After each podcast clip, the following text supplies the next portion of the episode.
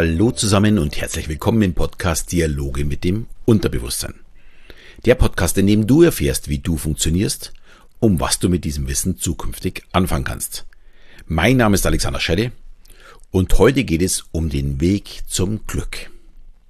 Ja, auf meinem Podcast letzte Woche habe ich sehr viele ja, liebes Feedback bekommen, allerdings auch Fragen, wie man das eigentlich umsetzen sollte. Und dass man das Glück nicht eben erzwingen kann und darauf möchte ich heute zum Abschluss des Jahres ein wenig eingehen. Und ja, und auch das neue Jahr vielleicht ein bisschen betrachten, was kommt auf uns zu. Ja, und selbstverständlich können wir das Glück nicht erzwingen. Nur weil ich jetzt ein Haus kaufen möchte, äh, werden die Lottozahlen nicht so fallen, wie ich es mir vielleicht wünsche. Oder beziehungsweise wie ich es angekreuzt habe. Es geht dabei aber nicht um das Glück im eigentlichen Sinne, sondern wie glücklich ich mich eigentlich fühle. Und das fängt schon eben dabei an, wenn man seine Liebsten in den Arm nimmt und dieses Glück dabei spürt, diese Kraft, die da drin steckt. Und nicht nur jemanden in den Arm nehmen, weil es halt eben auch alle anderen so tun. Wenn ich jemanden in den Arm nehm, nehme, dann ja eben nur, weil ich es möchte. Um weil ich die Person oder weil ich der Person meine Zuneigung spüren lassen möchte. Und damit es auch mal klar ist, bei uns in der Familie gibt es natürlich genauso wie überall Ärger, Streit oder Enttäuschung bei uns, wir leben auch nicht in rosaroten Wölkchen und strahlen den ganzen Tag. Ich habe vor einem Jahr mal eine Nachricht von einem Instagram-Followerin bekommen, die mir echt wehgetan hat. Die mir in einer Zeit, wo mir mehr als 90 Prozent meines Umsatzes als Künstler weggefallen sind, schreibt, ich wäre doch privilegiert, weil ich auf der Terrasse sitzen kann und mir gemütlich meinen Steg grillen kann. Ich muss gestehen, das habe ich echt damals getroffen. Ja, nach außen kann es so wirken, dass es uns super geht und dass alles okay ist. Und ja, ich bin extrem glücklich und ich kenne auch kaum jemanden, der, eigentlich niemanden, der noch glücklich ist. Aber auch ich muss natürlich für das Haus und das Steg bezahlen. Und dummerweise sind auch noch unsere beiden Töchter beide im Studium und die gehören auch unterstützt. Und das genau in der Zeit, wo im Grunde kein Geld reinkommt. Und wir müssen das natürlich jetzt mit dem Geld machen, was eigentlich für den Ruhestand gedacht ist.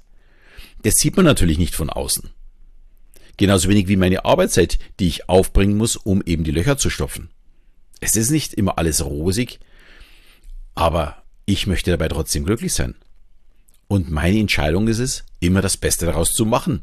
Und das Beste ist für mich einfach, ja, eben auch zu strahlen und Glück zu haben und mit der Familie das Leben zu genießen. Ich habe am Anfang der Pandemie, also ganz zu Beginn im März, was war das dann, 2020, schon mal darüber gesprochen, wie es mich zu Beginn umgehauen hat. Es war eben äh, gleich am Anfang im März und die Auftragsbücher waren zu dem Zeitpunkt gut gefüllt.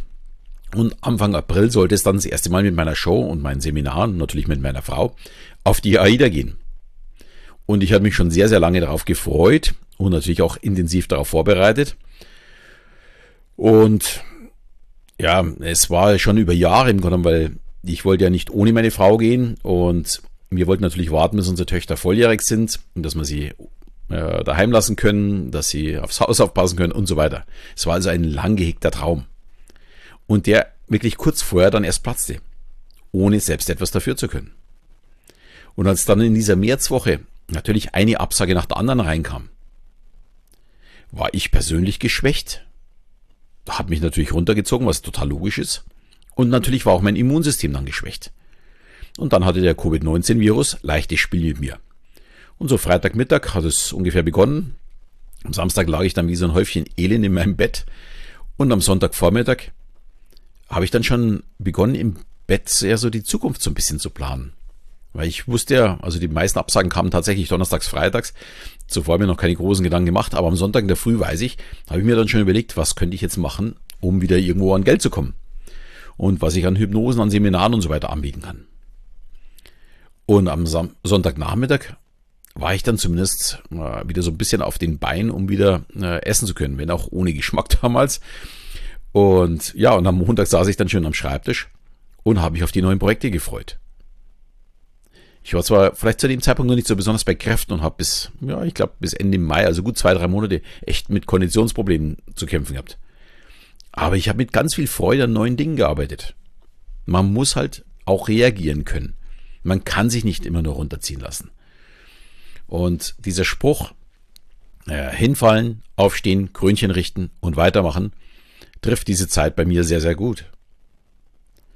Und das Schöne daran ist, ich habe einfach viele neue Dinge kennengelernt, neue Fähigkeiten entdeckt, neue Bücher gelesen, neue Menschen kennengelernt. Es entsteht also aus allen Schlechten auch wieder irgendetwas Gutes. Und genau darauf muss man sich freuen. Auch mit dieser Einstellung sollte man reingehen.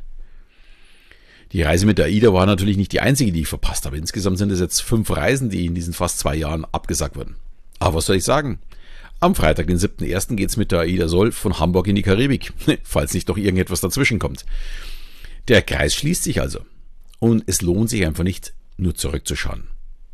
Äh, wenn man irgendwas verpasst hat oder wie schlecht das Leben doch für einen war. Sondern der Blick nach vorne. Das ist das Entscheidende und die Freude auf das nächste Highlight im Leben. Äh, wer übrigens Lust hat auf ein paar Bilder von dieser Reise, äh, ich werde auf Instagram und so weiter, werde ich natürlich meine Shows, meine Seminare und sicherlich auch Bilder von der Karibik und so weiter äh, posten. Also einfach mich dort besuchen. Würde mich auf jeden Fall freuen.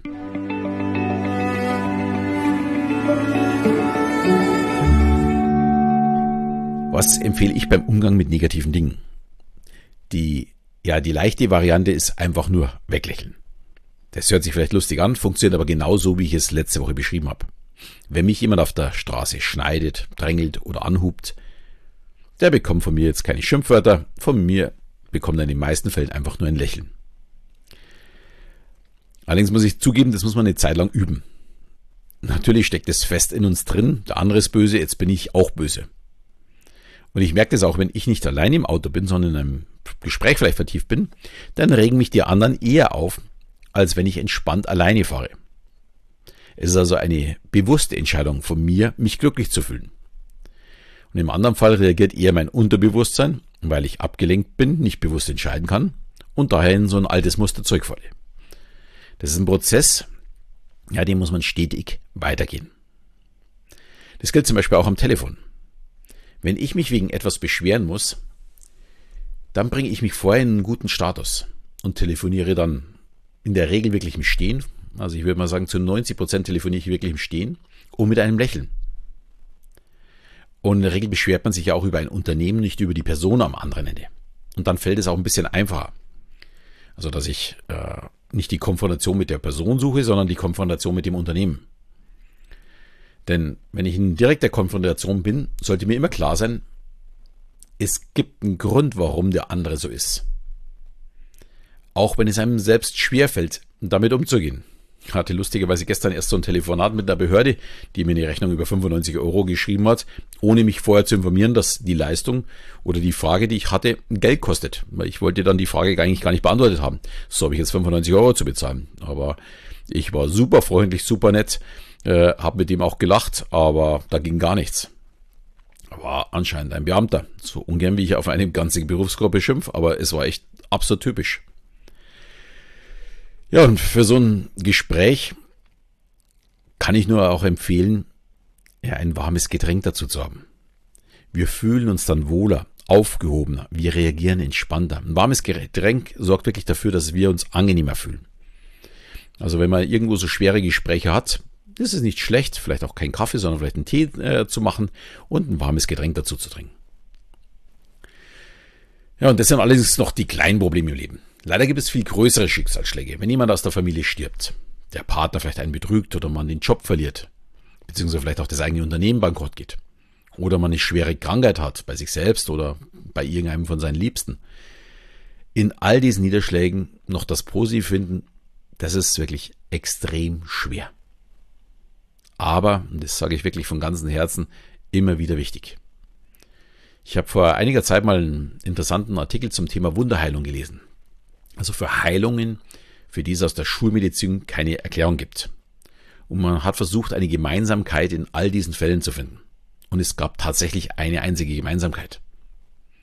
Alle waren trotz des angekündigten bevorstehenden Todes weiterhin positiv und immer nach vorne schauend.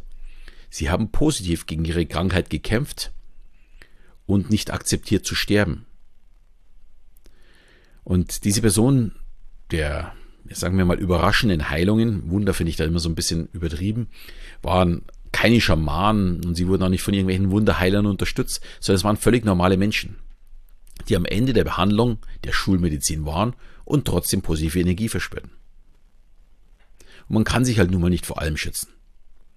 Und in Niederschlägen sind wir eben alle verwundbar, wie ich es eben schon bei mir gesagt habe. Als ich diese Absagen dann bekam, da hat eben der Virus zugeschlagen. Und mein Immunsystem hat sich eben nicht gewehrt. Obwohl ich normalerweise ein sehr starkes Immunsystem habe. Meine Mädels fehlt ja übrigens damals gar nichts. Ja, und äh, was tue ich jetzt bei so einem großen Einschlag? Ich mache immer als erstes meine kostenlose Hypnose, Hypnoenergie. Ich und mein Unterbewusstsein äh, wir müssen wieder zu Kräften kommen. Wenn ich mich schneide, muss ein Pflaster drauf, damit es eben nicht mehr blutet. Wenn ich niedergeschlagen bin, muss ich eine Hypnose machen, um mich davon zu erholen. Das ist im Grunde genau derselbe Prozess. Mein Pflaster ist in dem Fall die Hypnose. Und im Anschluss ist es für mich wichtig, von der Zukunft wieder zu träumen. An die Dinge denken, an denen ich Spaß habe. Wo ich gerne weitermachen möchte.